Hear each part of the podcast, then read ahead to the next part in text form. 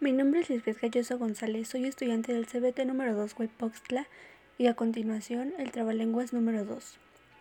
Era una madre godable, pericotable y tantaratable, que tenía unos hijos godijos, pericotijos y tantaratijos. Un día la madre godable, pericotable y tantaratable dijo a sus hijos godijos, pericotijos y tantaratijos. Hay hijos godijos, pericotijos y tantaratijos.